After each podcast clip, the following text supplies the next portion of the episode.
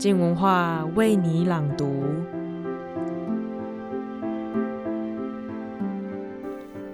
每天醒来吃饭、工作、休息、睡觉，在这日常之外，社会上有哪些事情曾让你关心、参与过的呢？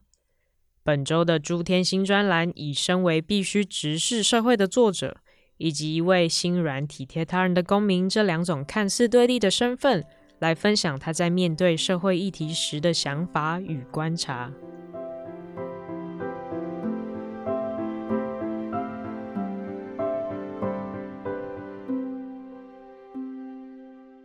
我是朱天心，我要为你朗读我的专栏《逃兵》。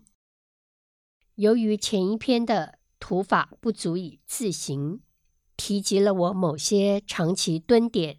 做社运的友人发表之后，一些半熟不熟的朋友略表吃惊地说：“都不知道作家们还要做那么多的公益，原来以为……嗯，他们不好多说。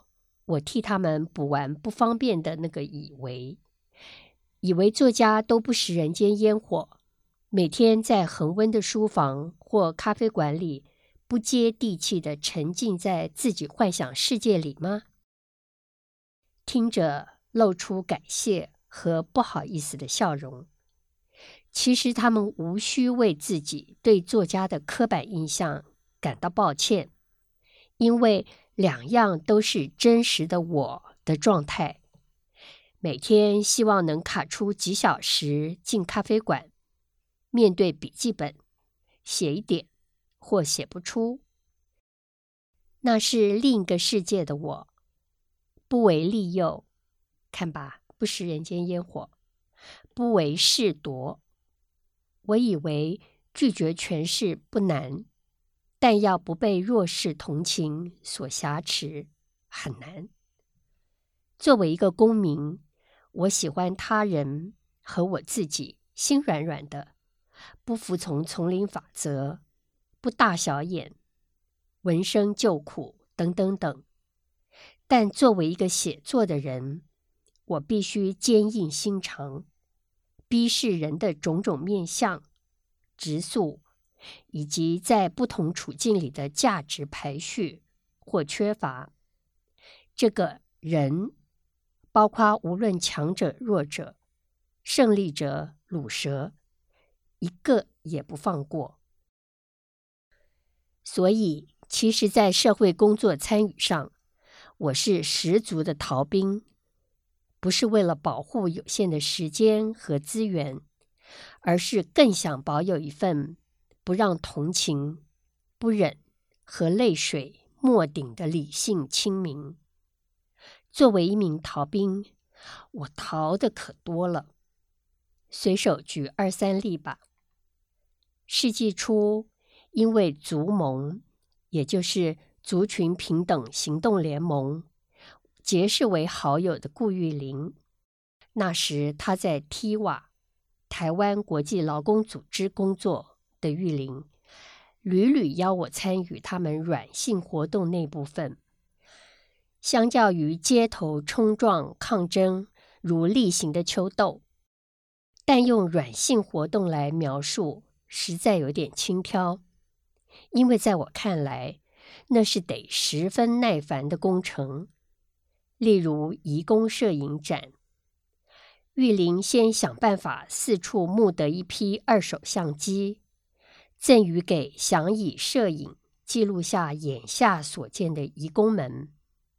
经投稿评审后，选出一批作品，陈列在他们假日。在圣多福天主教堂做完弥撒后，习惯群聚的抚顺小公园展出。我自己和带了不同友人去看了好几回那奇特的摄影展，简直觉得被喊国王没穿新衣的小孩似的，揭开我们自以为高人一等的文明生活。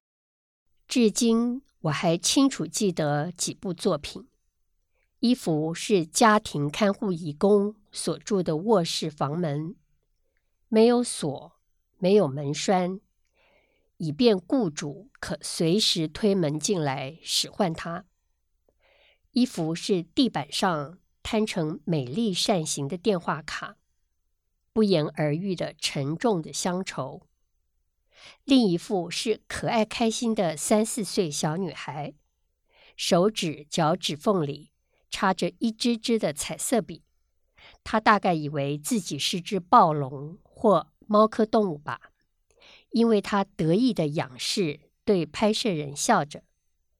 拍摄人为这名台湾孩子下了个标题，类似 “My Beautiful Baby”。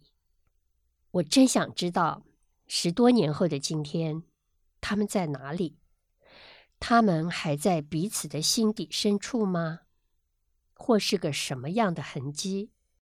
玉玲做这些。是意图在为他们争取该有的生存和劳动权益外，还能有完整的自我和随之而来的强韧心智吧？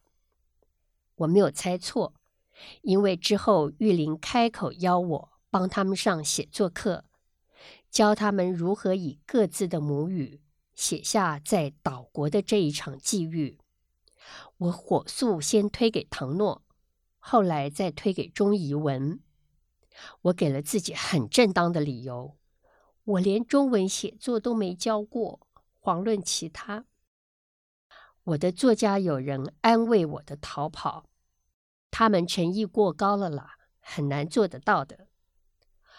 同样诚意过高的还有夏小娟。小娟在上个世纪末叶，一九九五年。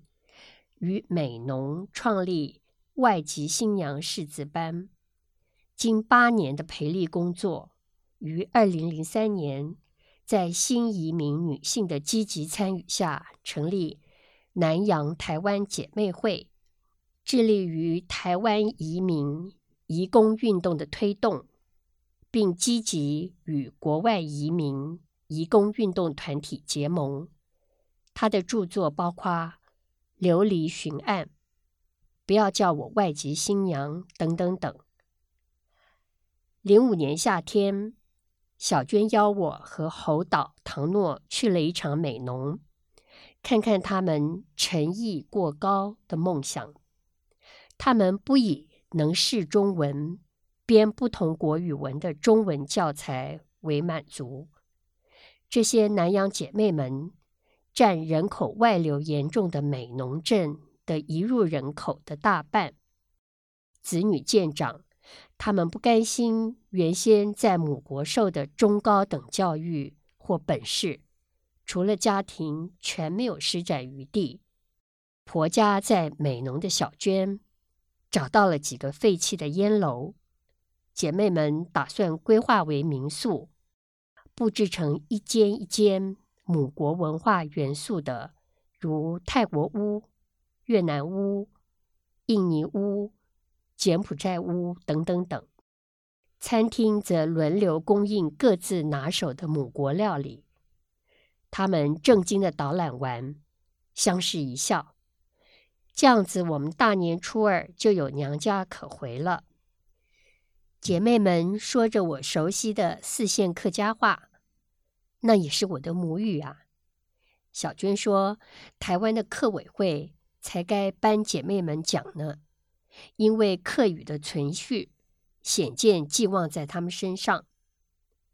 日后我完全没能为姐妹们做什么，尤其在曾经对外配的入籍法令近乎歧视刁难的年代，姐妹们要求修改的抗争过程。我全远远的看，只一年一度荷包带足了，去参与他们的年终聚会，买好买满姐妹们做的手工艺品和嗯好吃极了的辣酱。这几年我忙于人少资源少的动保工作，较少积极追踪姐妹们的近况，暗暗希望如同交工乐队。为他们做过的歌曲，《日久他乡是故乡》。我逃的还不够，正在逃的是黄泰山今年三月开始推的要求政府修法，明定县市政府应全面绝育流浪猫狗的公投连署。这应该无所遁逃的事，但也许对灭顶于其中多年的我而言，我深深了解流浪动物议题，在绝大多数自以为是中产阶级、要求干净和秩序的台湾人来说，这不是倒数第一，起码也是第二的冷议题，毫无任何社会动能。即便经动保团体历年来的努力宣传沟通，地方政府也都了解，要有效并人道地管控流浪动物数量，只有 TNVR。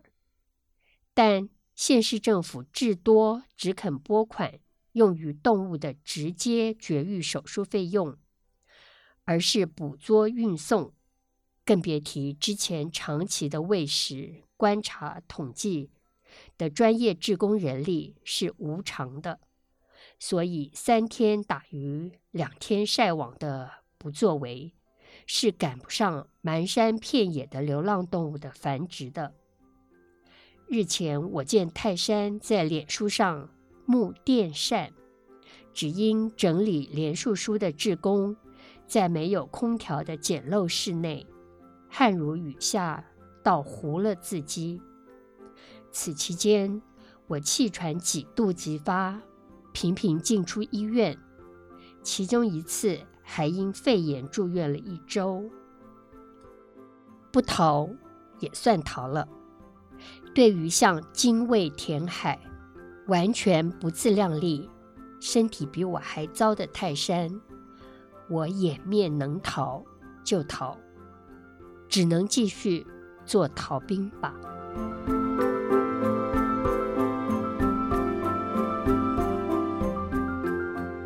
虽然说在文章中，朱天心说着自己是逃兵，但他还是心系着这个社会，用他独特的方式继续书写关心。我想这也算是一种参与吧。今天的专栏就到这里，明天是陈柏青的书评时间，他即将分享《雾中的曼哈顿滩》这本书，一同跟着作者回到一九四零年代的曼哈顿，用小人物的血肉。重现那一时代的氛围。